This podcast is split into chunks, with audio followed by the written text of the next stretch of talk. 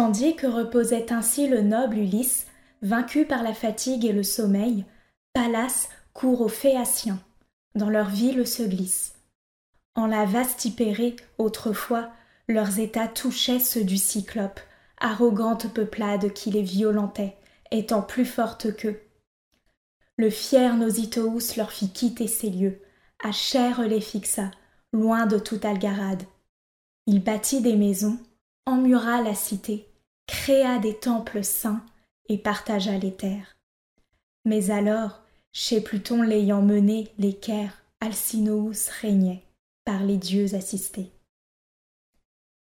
Méditant le retour du naufragé sublime, la déesse aux yeux pères se rendit au palais.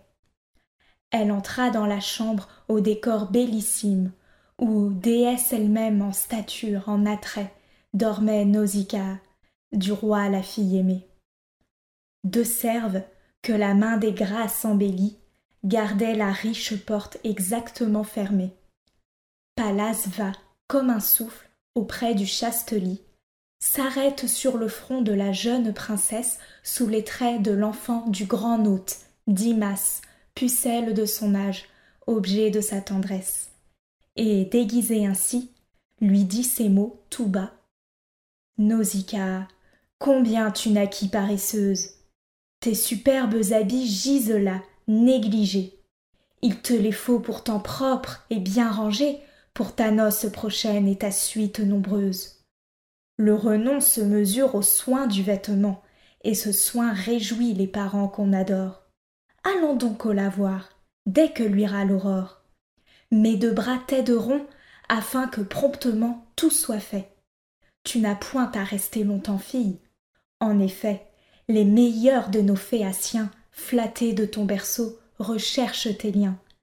Exhorte alors ton père, avant que le jour brille, à commander mulets et chars pour transporter les cestes, les péplos, les brillantes clamides. Aller en chariot vaut mieux que de trotter à pied, car loin d'ici sont les fosses limpides. Minerve aux yeux d'azur, à ces mots, remonta vers l'Olympe, où, dit-on, est des dieux le toit stable. Aucun vent ne l'atteint, nulle eau ne l'attrista, le givre en est absent mais un air délectable y règne en un milieu de splendeur couronnée. Les dieux jouissent là d'une paix éternelle. Là donc revint Minerve après la vie donnée. Bientôt, de ses rayons, l'aube frappa la belle Nausicaa, qu'émeut son rêve saisissant. De sa pièce, elle court chez son père et sa mère pour leur en faire part.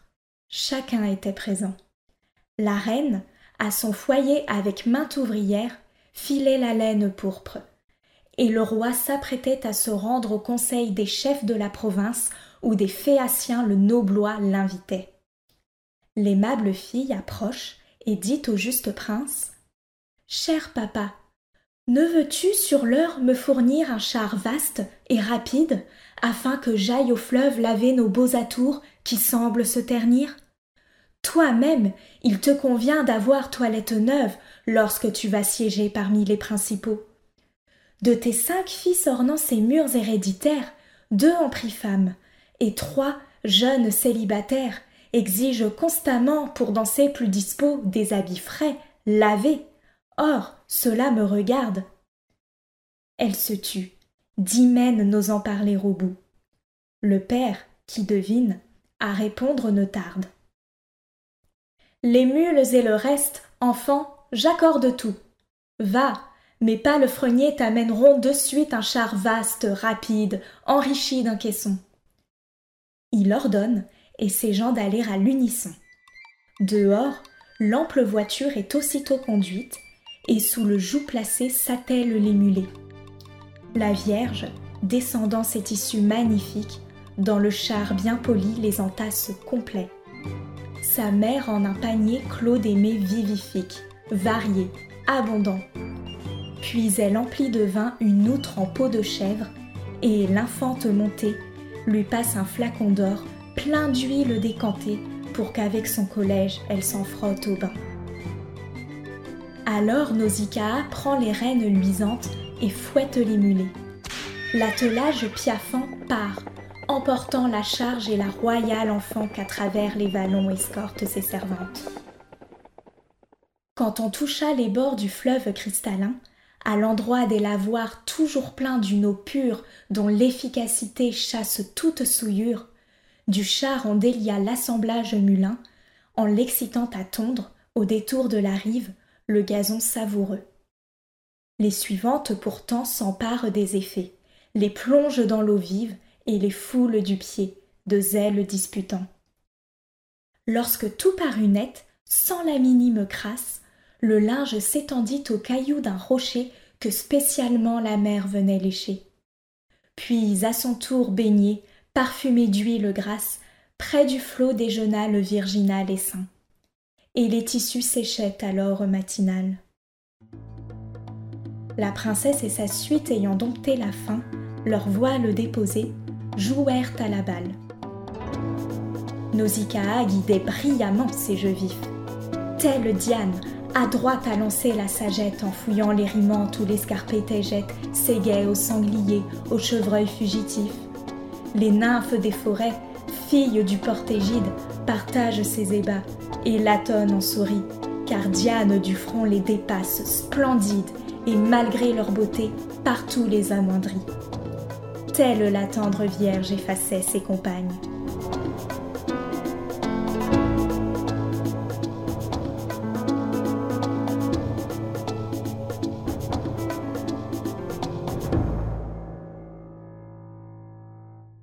Mais sitôt qu'il fallut rassembler les mulets, plier les vêtements, regagner le palais, l'attentive Pallas voulut qu'en ses campagnes, Ulysse s'éveilla, vit la reine aux douze yeux, et par elle atteignit la ville sans entrave. La balle va pointer à l'une des esclaves qui la manque, et l'étoffe tombe au cours sinueux. Toutes de s'écrier. Ulysse au bruit s'éveille, et s'asseyant se dit, pensif et contenu Hélas, chez quels gens suis-je encore venu? Est-ce la cruauté, le mal qui les conseille, ou l'amour du prochain et la crainte des dieux? Mon oreille aperçut des clameurs féminines. C'est la troupe nymphale habitant ces collines, les sources des torrents, les pacages herbeux. Peut-être des mortels à voix articulées Allons de nos regards vérifier cela. Sur ce, hors du taillis, le héros détala, puis dans le bois, rompit une branche feuillée pour voiler de son corps les endroits pudibonds. Comme un lion de roche imbu de sa puissance, qui, sous l'atroce pluie et les vents furibonds, tout à coup, l'œil ardent, contre des bœufs s'élance, poursuit biche et mouton, son ventre jeune astreint vers les troupeaux le pousse, et jusqu'en leurs étables. Tel Ulysse au milieu des vierges admirables se jette, quoique nu, le besoin l'y contraint. Il apparaît horrible et souillé par la lame, elle de s'échapper sur les rocs au hasard. Seule Nausicaa reste, car de son âme Minerve ôte le trouble, y met un calme à part. Donc seule elle demeure. Ulysse délibère s'il doit tomber aux pieds de la Vierge aux beaux yeux, ou la prier de loin, en un discours mielleux, de lui montrer les murs, d'habiller sa misère. Il crut que le parti le plus sage de tous était de l'implorer doucement, à distance, crainte de l'irriter en prenant ses genoux. Aussitôt il lui dit, avec charme et prudence, Ô reine, je t'adjure, ou femme ou déité, si tu portes là-haut un divin diadème, je t'égale à Diane, enfant du Dieu suprême, pour les formes, la taille et la sérénité. Mais si d'un sang mortel se colorent tes veines, heureux, trois fois heureux tes augustes parents, et tes frères aussi. Leurs cœurs exubérants se fondent sans nul doute en ivresse soudaine quand aux dents se rayonne un être tel que toi. Ah, bienheureux surtout, et par-dessus les autres, celui qui t'acquérera, qui t'aura sous son toit. Je n'ai jamais rien vu de pareil chez les nôtres, soit fille, soit garçon. Tu me tiens ébloui. À Délos autrefois, j'observais, près du temple d'Apollon, un palmier soudain épanoui, car j'allais dans ces lieux, guerrier donnant l'exemple, en un trajet fatal dont saignèrent mes pas. Je restais stupéfait devant sa tige altière. Nul autre comme lui n'étant sorti de terre. Femme, ainsi je t'admire, ébahi, n'osant pas embrasser tes genoux, et le malheur m'accable. Hier, j'ai pu m'enfuir de l'abîme écumant après vingt jours d'orage et de mer implacable depuis l'île d'Ogige. Un dieu présentement, pour croître mes ennuis, me jette en cette zone. C'en effet, je m'attends à d'autres coups du sort. Mais toi, reine, serre-moi, car c'est toi que d'abord j'implorais dans mes mots. Je ne connais personne parmi les occupants de ces étranges lieux. Indique-moi la ville, et d'un lambeau de toile, si tu t'en es muni, à mon corps fais un voile, et que l'Olympe exauce entièrement tes vœux, qu'il te donne un époux, un foyer que cimente la concorde. En effet, il n'est rien de meilleur, rien n'est plus doux à voir que l'union charmante des couples assortis. Elle abat le railleur, enchante la missure, et les grandit eux-mêmes.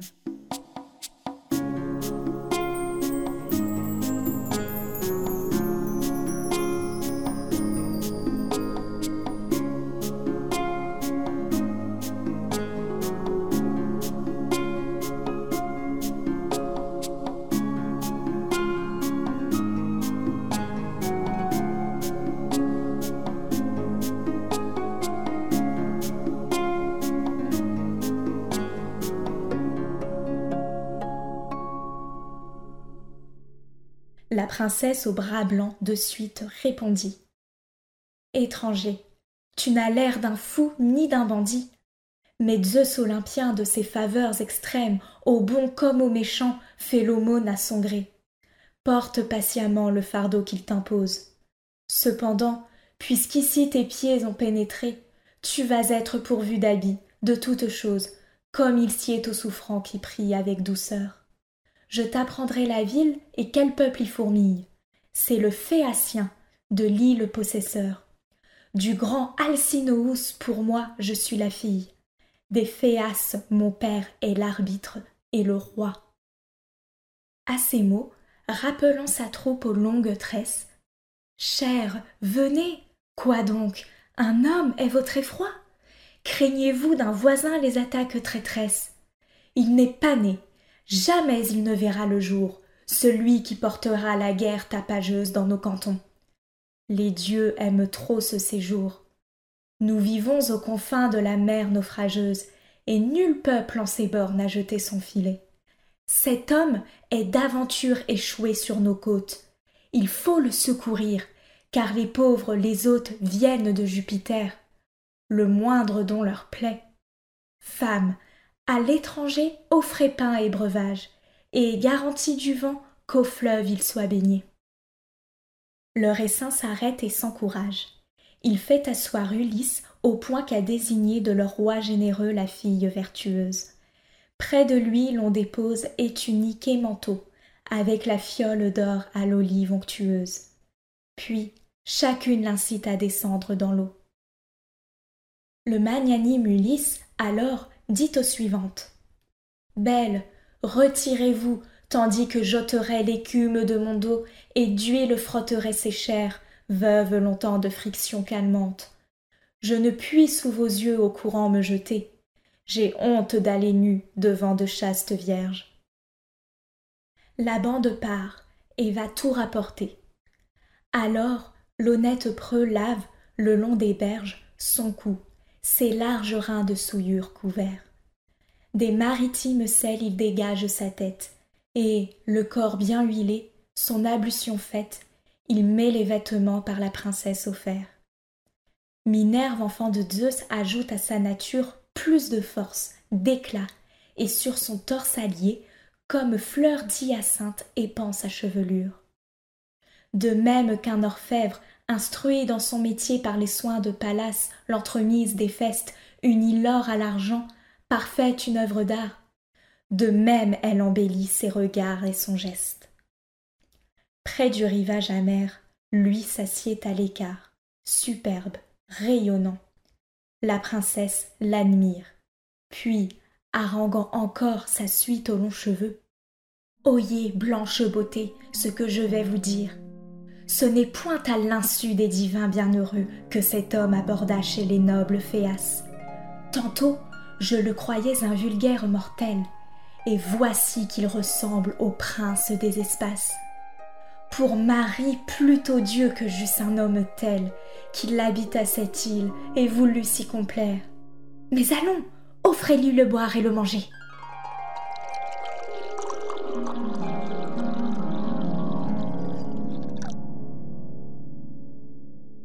Chaque suivante alors, prompte à le satisfaire, place viande et boisson aux pieds de l'étranger. Privé depuis longtemps de toute nourriture, le héros engloutit les bons mets octroyés. Bientôt, Nausicaa prend une autre mesure. Elle rapporte au char ses tissus reployés, attelle les mulets, puis remontant légère de son siège, elle exhorte Ulysse comme il suit. Mon hôte, lève-toi, viens, tu seras conduite à la ville, au palais de mon illustre père tes yeux pourront y voir l'élite de sa cour. Or, retiens cet avis, car tu me parais sage. Tant que nous passerons par les champs de labour, mes compagnes et toi, derrière l'équipage, marchez rapidement, j'ouvrirai le chemin. Mais quand nous atteindrons la ville crénelée que divise en deux parts un immense bassin, où les nefs, en dépit d'une passe étranglée, trouvent après l'orage un refuge constant, où devant le beau temple érigé pour Neptune s'étend une agora d'un pavé consistant. C'est là que l'on façonne et la carène brune, et les mâts, les agrès, les avirons polis, car nos Phéaciens n'ont ni carquois ni flèches, n'adorant que la rame et les voilures fraîches qui les bercent au loin en de joyeux roulis. Dès lors, je crains d'amers propos. Je crains le blâme des passants, car toujours le peuple se moqua. Quel est cet étranger? nous crierait quelque infâme. Ce beau, ce merveilleux qui suit Nausicaa. Où l'a-t-elle péché C'est son mari, je gage, peut-être un naufragé qu'elle aura recueilli, venant de bords lointains en ce calme parage. Peut-être encore un dieu, par ses vœux assaillis, qui lui tombe du ciel pour la choyer sans cesse. Elle a bien fait de prendre un époux au dehors, puisque, n'en doutons pas, l'orgueilleuse princesse repousse de nos grands les amoureux efforts. Voilà ce qu'on dirait, source d'ignominie. Moi-même, ouvertement, je n'estimerais plus celle qui, sans l'aveu de sa famille unie, fréquenterait un homme avant les nœuds voulus. Écoute donc, cher hôte, afin qu'en ta patrie, grâce au roi, ton retour soit vite préparé. Sur la route, il existe, avec sources et prairies, un bois de peupliers à palace consacré. Mon père alla son champ, sa vigne productive, éloignée du rempart l'intervalle d'un cri. Fais halte dans ce lieu, jusqu'à ce que j'arrive au centre de la ville, au paternel abri. Lorsque tu me croiras en son Saint Auguste, franchis le mur féaque et demande aussitôt la maison de mon père, Alcinoüs le Juste. L'édifice est commode à trouver, un marmot t'y conduirait, car nul des logis de la ville n'a les proportions du royal bâtiment. Après avoir passé la cour d'un pied agile, vole au fond du palais, droit à l'appartement de ma mère. Elle file, à la clarté des flammes et contre une colonne, un lainage pourpré, merveilleux. En arrière, on distingue ses femmes. Mon père, au coin du feu, sur un trône doré, bois comme un immortel les sucs de la vendange. D'un bond, va de la reine embrasser les genoux, afin que ton retour à ta guise s'arrange, quelles que soient les mers qui grondent entre nous. Si son âme pour toi se révèle amicale, espère de revoir dans les plus courts délais ton sol, tes compagnons, ta demeure natale.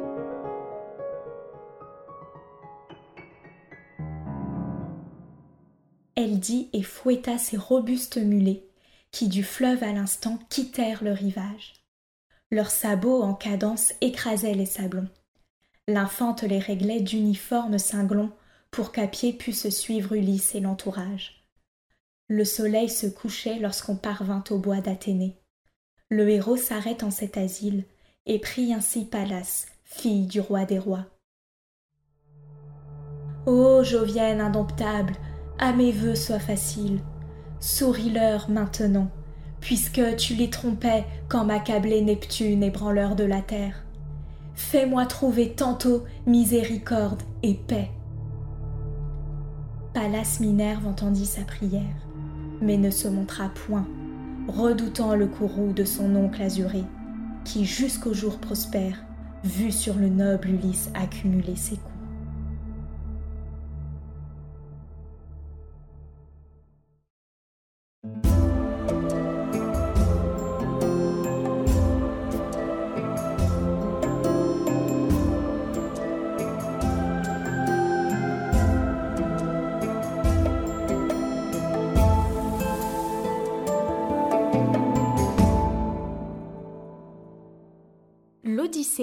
Par. Traduction par Ulysse de Séguier. Lecture par Charlène Torres. Composition et interprétation des musiques par Alexandre Jaunet.